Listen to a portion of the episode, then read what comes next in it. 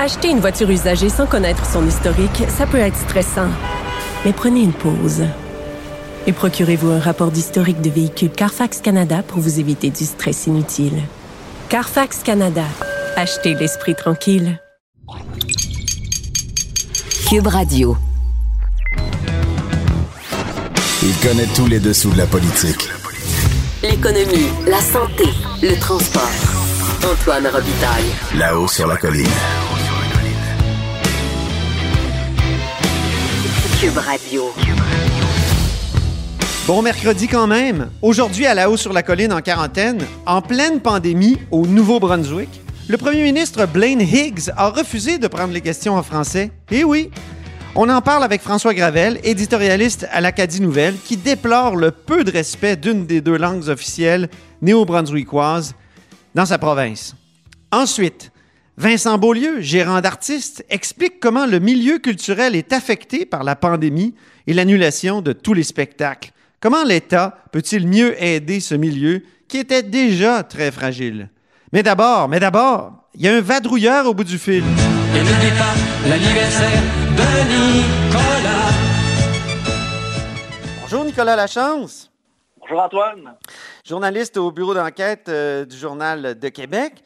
Euh, Nicolas, ce matin, tu nous apprends que les centres d'hébergement avaient été avertis dès 2006 qu'une pandémie, ça pourrait être très, très, très dommageable et, vraiment critique pour, euh, pour euh, les centres d'hébergement.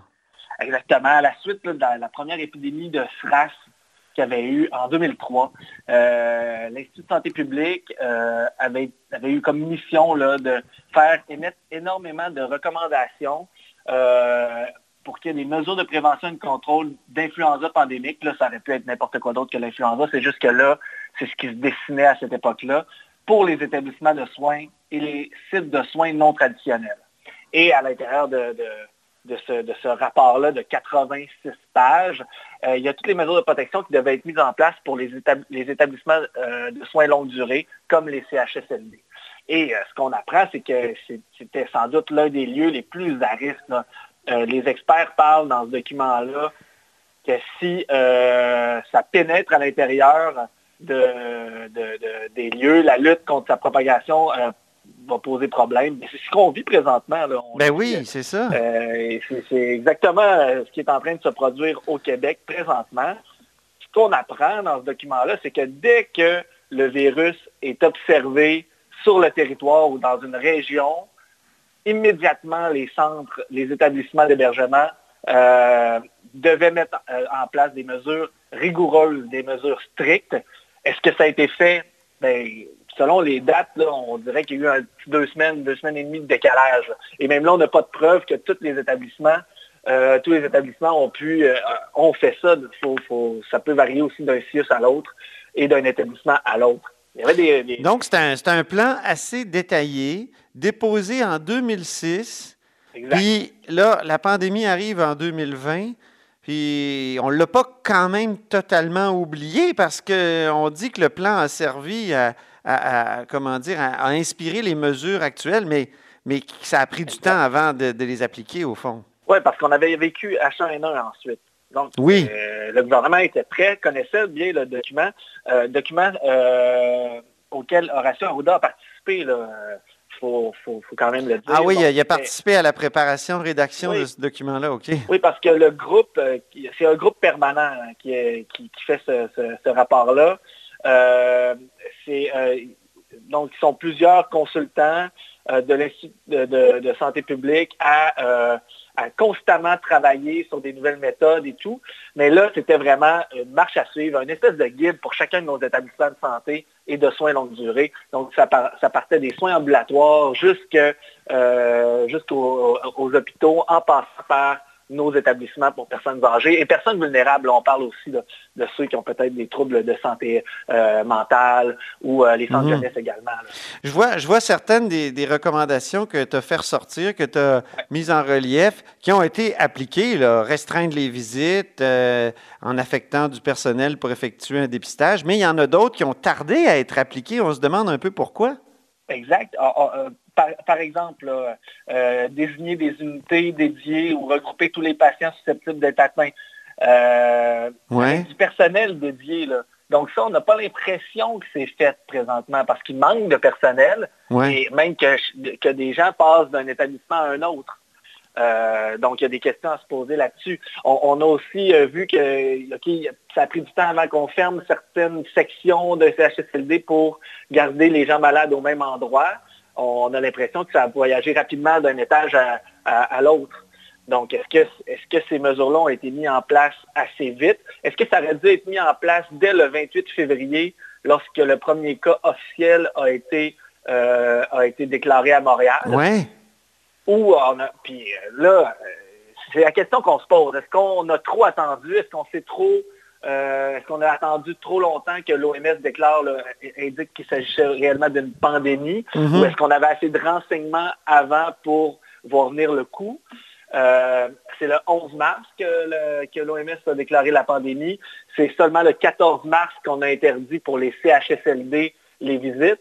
Mais ça- c'est seulement la semaine d'après, le 17 mars, où là, c'est les résidences privées qui ont, qui ont, qui ont, euh, qui ont- qui sont aussi allés dans, dans ce sens-là.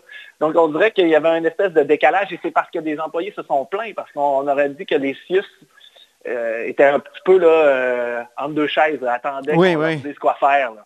Donc, euh, On dirait qu'à bien des égards, les, les épidémies du, du début du siècle, je dirais, là, les épidémies de, de SRAS et de, de H1N1 et tout ça, avaient laissé pas mal de traces dans, dans les administrations publiques. On avait, on avait tiré des conclusions, mais on dirait que 2020, c'est arrivé trop tard et qu'on on avait oublié un peu de, de- ces recommandations-là très importantes qui avaient été faites dans des rapports au début du siècle parce que, je veux dire, je- moi j'ai lu des choses de l'OMS aussi là, qui avertissaient de- du danger d'une pandémie de- déjà il y a une dizaine d'années, mais on dirait qu'on a oublié. Est-ce que c'est ton impression?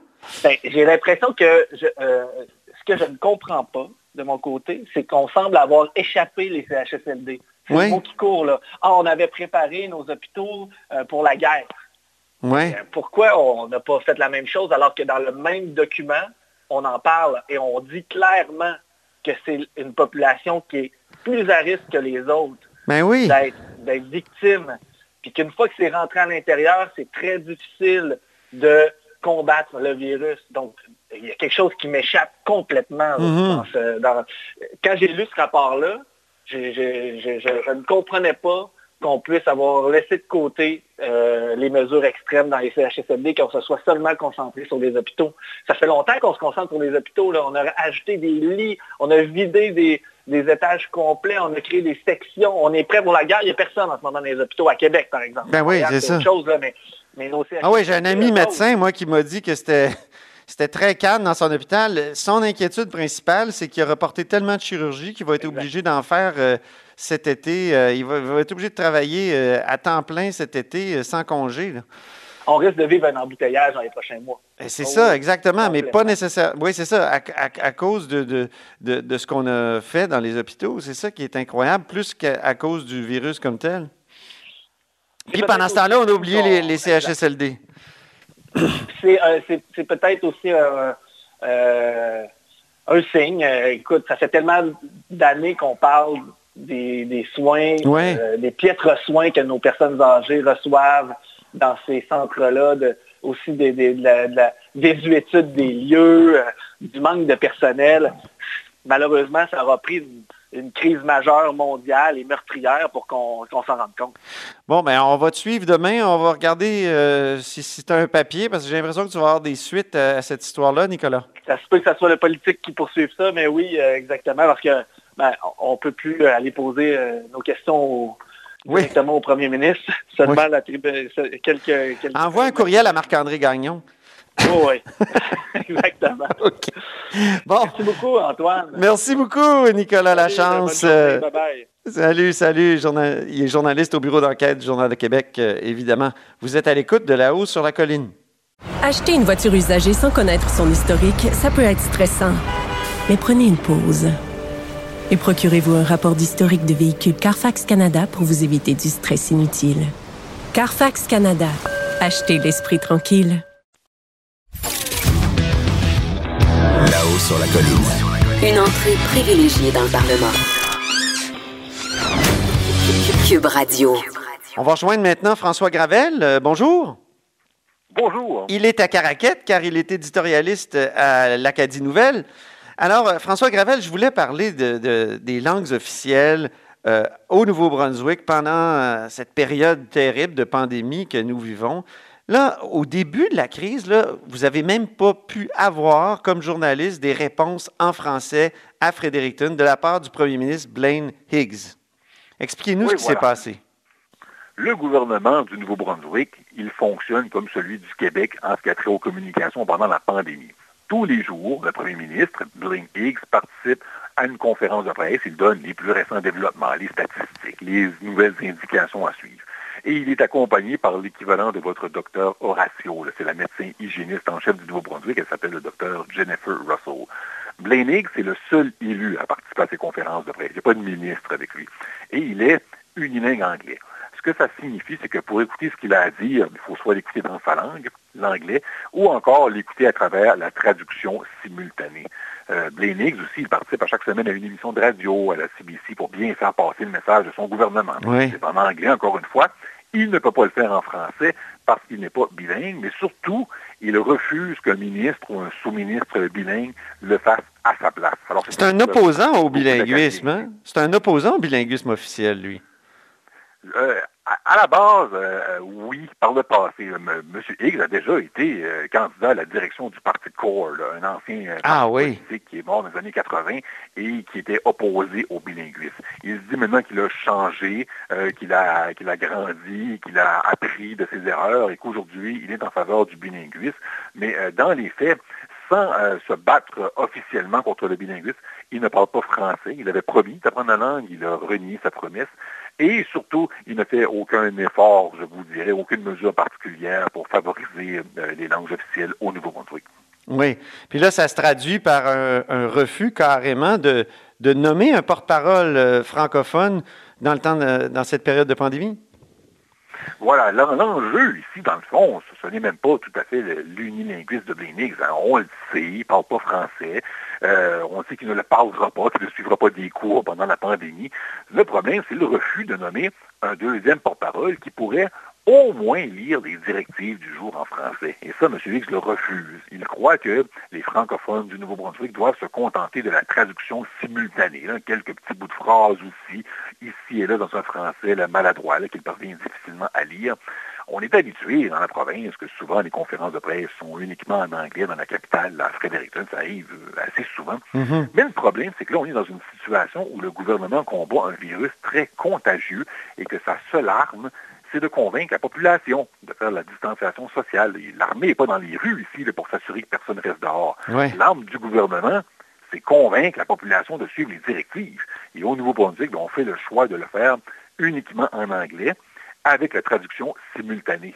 Ce que ça fait finalement, dans le fond, comme conséquence, c'est que la différence est énorme entre un François Legault qui peut regarder la caméra et demander avec émotion aux Québécois de faire une telle chose ou de ne pas faire autre chose, Ouais. alors que nous, on a Higgs qui a les yeux rivés sur une feuille de papier, qui lit tant bien que mal quelques mots en français et qui est ensuite couvert par la voix neutre de la traduction simultanée. Il y a eu un, un épisode au début de, de la pandémie avec une journaliste euh, de Gaspésie, si je ne m'abuse, qui essayait d'avoir une réponse en français et ça a été assez disgracieux. Oui, une journaliste qui s'appelle Isabelle Larose, elle a tenté à la fin mars de poser une question en français pendant l'une de ses conférences de presse. Et elle s'est fait dire par le modérateur de traduire. Elle a demandé au, mo- au modérateur de lui-même traduire la question au premier ministre. Ah oui? Il a refusé et il a insisté pour que Mme Larose pose sa question en anglais, ce qu'elle a fait, mais pas avant de le lâcher une phrase lourde de sens qui a fait beaucoup réagir. là. Je pensais que le Nouveau-Brunswick était une province bilingue Ouais. ça n'a pas, ça n'a pas ému le moins du monde, le premier ministre. Et c'est seulement deux jours plus tard, quand la commissaire aux langues officielles du Nouveau-Brunswick lui a fait remarquer à l'interne qu'il agissait contre la loi ici. Dans notre province, c'est dans la loi. On a le droit de s'adresser au gouvernement dans la langue de notre choix. Si j'appelle, moi, comme contribuable au ministère pour avoir l'information, on doit me trouver quelqu'un qui parle en français. Et c'est seulement là que M. Higgs a accepté que les questions lui soient posées dans les deux langues. Alors, il écoute la question en français. Autrement dit, c'est autrement dit, c'est lorsqu'il a été ramené à l'ordre par euh, la commissaire aux langues officielles du Nouveau-Brunswick, c'est ça? Ou, ou- du Canada? Euh, du Nouveau-Brunswick. Sinon, l'interdi- sinon, l'interdiction serait encore en place malgré euh, la petite controverse avec euh, la, journaliste gaspésienne. Euh, ça aurait créé une controverse médiatique, mais ça a surtout mis en valeur à quel point la place du français est loin dans les priorités du gouvernement Higgs présentement. Les francophones, c'est pas rien, là, au Nouveau-Brunswick, quand même. Oui, vous, vous représentez représente, quelle euh, portion de la population? Rappelez-le pour, pour les, les On auditeurs. représente un peu moins que le tiers de la population du Nouveau-Brunswick. Euh, le gouvernement euh, conservateur, avec son chef unilingue anglophone, euh, n'avait fait élire qu'un seul député acadien et euh, qu'il a nommé vice-premier ministre. Et ce vice-premier ministre-là a, remis sa démission en raison d'une autre controverse tout juste avant la, la, la- crise de la pandémie en question. Ce qui fait que présentement, il n'y a aucun député acadien dans le gouvernement. Et aujourd'hui, avec cette situation-là, Blaine Higgs tourne le dos aux Acadiens. Il fait le choix conscient de leur refuser de l'information dans leur langue, sauf par la traduction simultanée. Il fait le choix de dire que notre langue, la langue française, importe peu à ses yeux, que ce n'est pas important que le porte-parole du gouvernement puisse nous donner en français de l'information qui peut littéralement faire la différence entre la vie et la mort. Ben oui.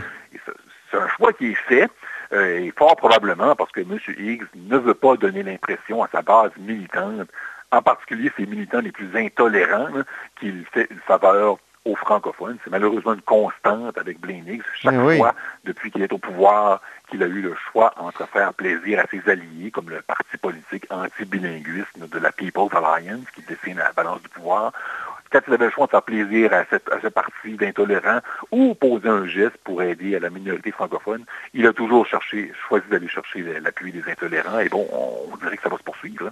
Quel contraste quand même avec le sort euh, réservé aux anglophones du Québec, à la minorité, euh, à la dite minorité, parce que c'est une fausse minorité selon moi, anglophone du Québec, qui est quand même euh, dans un, dans, dans- un Québec où, où, finalement la langue officielle, il n'y en a qu'une et c'est le français, mais dans la réalité, au fond, c'est la seule vraie province bilingue parce que les journalistes anglophones peuvent poser des questions, ont, non- ont- ont aussi droit à une déclaration complète en anglais à chaque jour par le premier ministre Legault. Donc, quel contraste, hein, François Gravel? Oui, absolument. Je rêve du jour où le Nouveau-Brunswick sera bilingue autant que le Québec peut être bilingue dans ses communications. Euh, vous l'avez dit, au Québec, on pose les questions en en français d'abord parce que c'est la langue officielle et ensuite, on laisse une partie pour les questions en anglais. Euh, et d'ailleurs, d'autres provinces le font aussi. En Alberta, le premier ministre Jason Kenney est bilingue. Alors, il accueille en premier les questions en anglais et ensuite quelques questions en français. Oui. Euh, la déclaration, pour revenir à l'exemple du Québec, elle est lue en français d'abord, mais on la lit aussi en anglais. Et honnêtement, si au Nouveau-Brunswick, on faisait la même chose, c'est-à-dire que Blaine Higgs euh, faisait sa déclaration et qu'ensuite, à côté de lui, il y avait un fonctionnaire qui lisait le même discours. là. Blaine Higgs ne parle pas, euh, ne fait pas d'improvisation. là. Il prend sa feuille, il lit son- il lit sa déclaration de base. Et si quelqu'un la lisait en français, déjà, ça réglerait beaucoup de problèmes. Oui. Euh, mais présentement, on- c'est refusé. Et je répète encore, si euh, les gens demandent ça, c'est pas pour faire plaisir aux journalistes pour qu'ils puissent parler en français, c'est pas pour faire plaisir à l'éditorialiste parce que je défends la langue française, c'est pour que les francophones puissent comprendre un Ben oui. qu'est-ce qui se dit dans ces conférences de presse. où on Mais là, lui doit se dire que la, la majorité euh, des francophones au Nouveau-Brunswick et des Acadiens sont, sont aussi sont bilingues, euh, parlent bien anglais. Il y a plusieurs francophones, sans doute même une majorité, effectivement, d'Acadiens qui parlent euh, l'anglais, mais ce n'est pas tout le monde. Ce n'est pas tout le monde qui parle français. Moi, où je vis dans la péninsule acadienne, c'est aussi facile de parler, de vivre, de travailler en français que n'importe où au Québec. Oui. Je, pourrais être unilingue français et euh, ça ne me causerait aucun problème dans ma vie de tous les jours. Comme éditorialiste, oui, je dois faire des entrevues en anglais souvent, mais euh, il y a plusieurs régions, en particulier dans le nord du Nouveau-Brunswick, où on vit en français à tous les jours et où il y a plein de gens qui sont unilingues. Encore plus, évidemment, chez les personnes âgées. Et justement, on parle aussi de de- du groupe de, de personnes qui sont les plus susceptibles, Ben oui. de- de- vulnérables par rapport à la pandémie. Alors, on croit à règle dans un cas comme celui-ci que le gouvernement fera un maximum pour trouver des solutions euh, pour livrer le message, parce que le, gouvernement le sait aujourd'hui, il ne peut pas feindre l'ignorance. Il sait que le message ne se rend pas bien aux francophones ce n'est pas euh, de l'inconscience ici, c'est du mépris carrément. Euh, c'est dangereux sur le plan de la santé publique, il y a des conséquences. Ben oui. Et pourtant, on fait quand même le choix de ne pas livrer l'information en français. Ben, merci de nous avoir euh, informés de cette situation, euh, François Gravel, éditorialiste à l'Acadie Nouvelle. Merci beaucoup, c'est un grand plaisir. Oui, plaisir partagé. Acheter une voiture usagée, ça peut être stressant, mais prenez une grande respiration. Et imaginez-vous avec un rapport d'historique de véhicule Carfax Canada qui peut vous signaler les accidents antérieurs, les rappels et plus encore. Carfax Canada. Achetez l'esprit tranquille. Là-haut sur la colline. La politique autrement dit. Cube Radio. Au bout du fil, il y a Vincent Beaulieu. Bonjour Vincent. Salut Antoine. Vincent est propriétaire de l'agence BAM qui fait dans l'organisation de spectacles et dans la représentation d'artistes du milieu culturel québécois. Vincent, euh, on se connaît bien? Oui, absolument. Ben J'ai été son prof de sciences politiques euh, au collégial. On a couru ensemble au club de course de l'Université Laval. Puis là, on fait des intervalles ensemble sur vélo. Exactement. Mais là, c'est pas pour pas parler de sport ni de sciences politiques qu'on va se parler, mais, mais plutôt de, de des problèmes d'un gérant à l'ère de la pandémie, parce qu'évidemment, tu es un gérant d'artiste, tu es dans l'organisation de spectacles, je me dis, ça doit être épouvantable. Vous êtes les premiers à avoir été touchés par ça. On a empêché les gens d'aller à votre spectacle. Parle-nous un peu de, de, comment on vit ça comme, comme gérant à l'ère de la Ben, pandémie. Écoute, ça a été une, une, gestion de crise depuis le 13 mars dans les fêtes, à partir du moment où le gouvernement a annoncé la mesure qu'il ne pouvait pas avoir de rassemblement de plus de 250 personnes. Nous, il y a tout un pan d'une tournée qui devait s'annuler. Donc déjà là, entre, il disait que ça allait durer jusqu'à peu près la mi-avril. Donc nous, dès l'annonce dans les fêtes, euh, nous, il a fallu replacer à peu près 80 spectacles entre euh, le, pour donner un indicatif aux gens chiffrés, si on veut. Là. C'est vraiment, donc, entre le, entre le 15 mars et le 15 avril, il y avait à peu près 80 spectacles qui étaient en tournée pour nous autres. Aïe. Il a fallu replacer. Et depuis là, ben, on replace et on replace un paquet de tournées. Puis, ben là, c'est que plus on repousse un peu par en avant, plus la problématique s'installe aussi, parce qu'à un moment donné, il y a une capacité de date. Donc, c'est. Hey, pa- Parle-nous rapidement des artistes que tu représentes, Vincent. C'est qui? Il y a des Ben, gens qu'on connaît là-dedans? de- oui, oui, absolument, absolument. On parle de nous autres, on représente à peu près une trentaine d'artistes, mais dont les plus connus, je dirais, il y a Laurence Jalbert, Guylaine Tanguay, Paul Darèche, euh, Bud Acton, qui est un groupe de Québec, les Lost Fingers, Nathalie Choquette, euh, Gino Quilico, euh, Anne Bisson. En tout cas, bref, on a une soixantaine, une trentaine d'artistes qu'on représente Ben euh, oui. à l'agence. Ouais, donc les, les plus connus sont ceux que j'ai nommés. Là. Donc, il y avait plein de spectacles.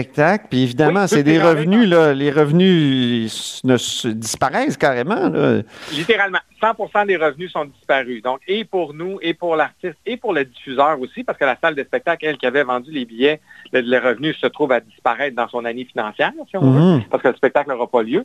Donc, euh, dans cette année-là, mais qui est reportée à une date ultérieure, ce qui fait que, oui, les revenus coupent sont tombent à zéro.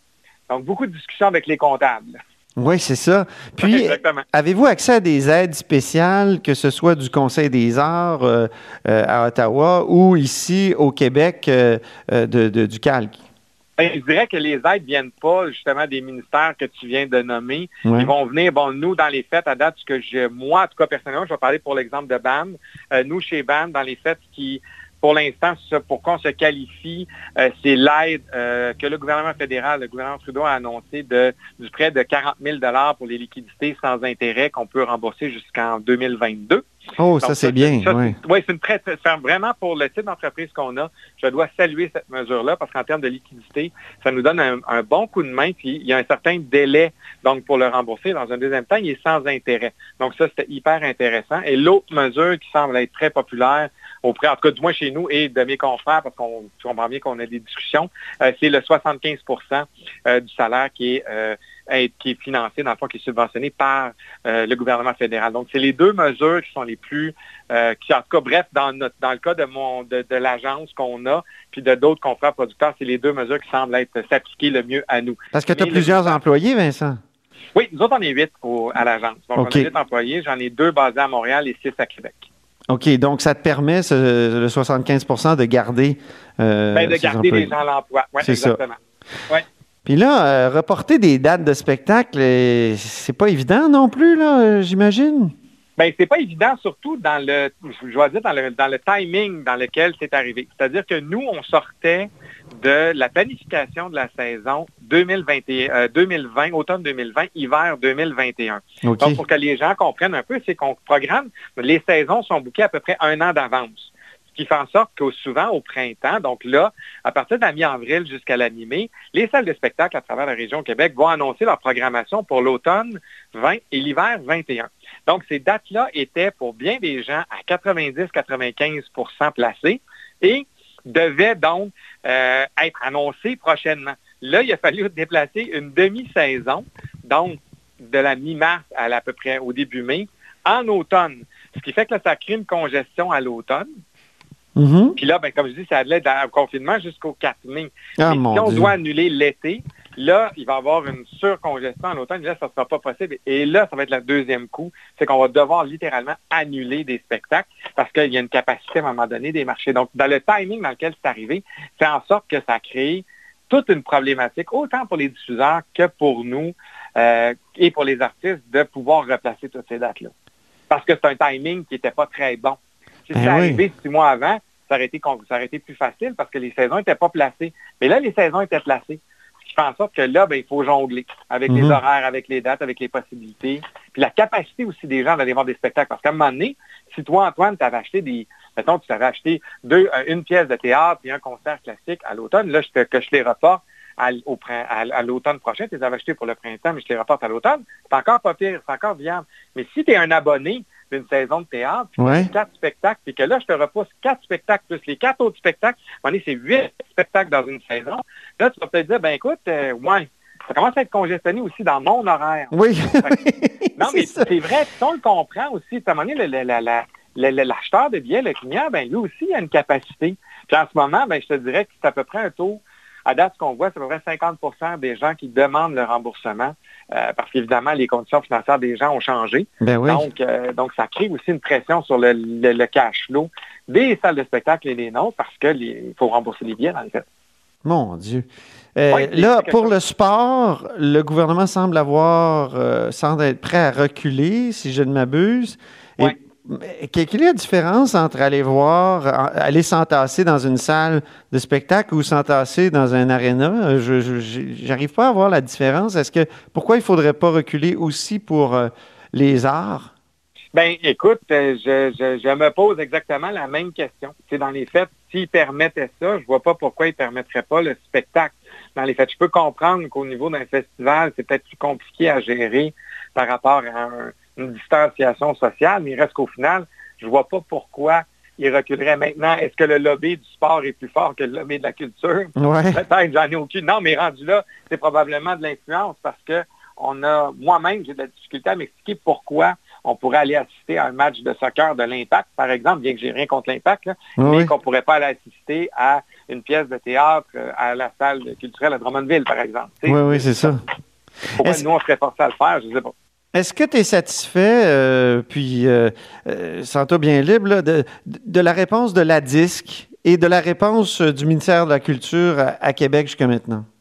Bien, jusqu'à maintenant, je dirais que je pense que la DISC travaille dans un certain sens. Je pense que c'est de faire ce qu'ils peuvent, mais d'un autre côté, je trouve qu'on pourrait avoir encore plus de leadership personnellement sur le dossier de, du spectacle parce que euh, nonobstant le fait que, effectivement, de consommer, d'acheter de, la, musique euh, québécoise aide les artistes, c'est vrai, mais ça fait des années, puis c'est au fait de ça, qu'on on prend nos efforts, puis il y a eu des articles qui ont été écrits à maintes reprises là-dessus, que c'est dans le spectacle que les artistes vont chercher une, bonne partie de leurs revenus.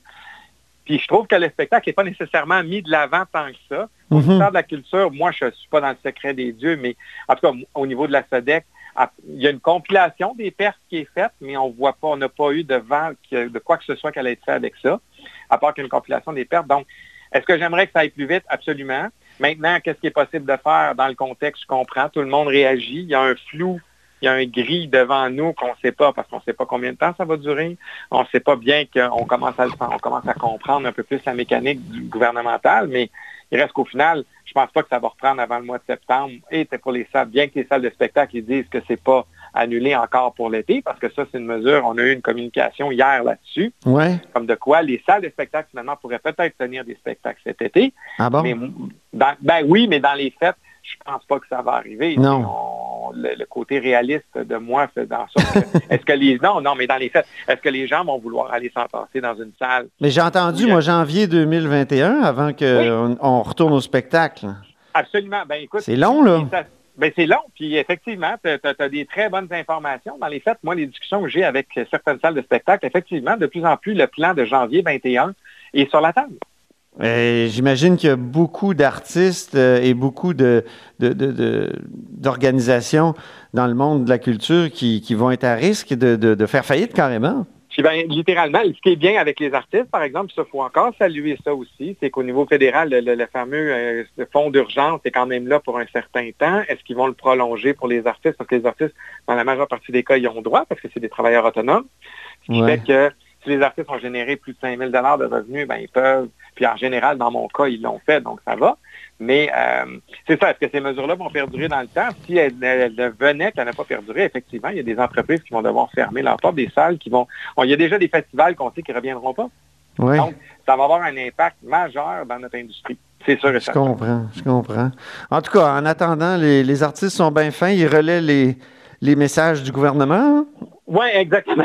On Ouais, en voit un peu partout. Non, mais c'est vrai, c'est- un peu ce que je trouve des fois le paradoxe de ça. C'est que dans, dans ce contexte-là, comme on vous a vu là, je pense que les gens l'ont constaté, c'est qu'au final, c'est les premiers qui ont été coupés, c'est les premiers qui ont été demandés à, à l'aide en disant influ- vous, comme influenceurs, aidez les gens, mais au final, on n'a toujours pas de mesure qui se dirige vers eux. Ben, L'appel est lancé, euh, Vincent Ouais. Beaulieu. Mais oui, Merci beaucoup. Alors, Vincent Beaulieu est propriétaire de l'agence BAM, qui fait dans l'organisation de spectacles et dans la représentation d'artistes du milieu culturel québécois. Vous êtes à l'écoute de là-haut sur la colline. Cette émission est maintenant disponible en podcast. Rendez-vous dans la section balado de l'application ou du site cube.radio pour une écoute sur mesure en tout temps. Cube Radio, autrement dit. Et maintenant, autrement écouté.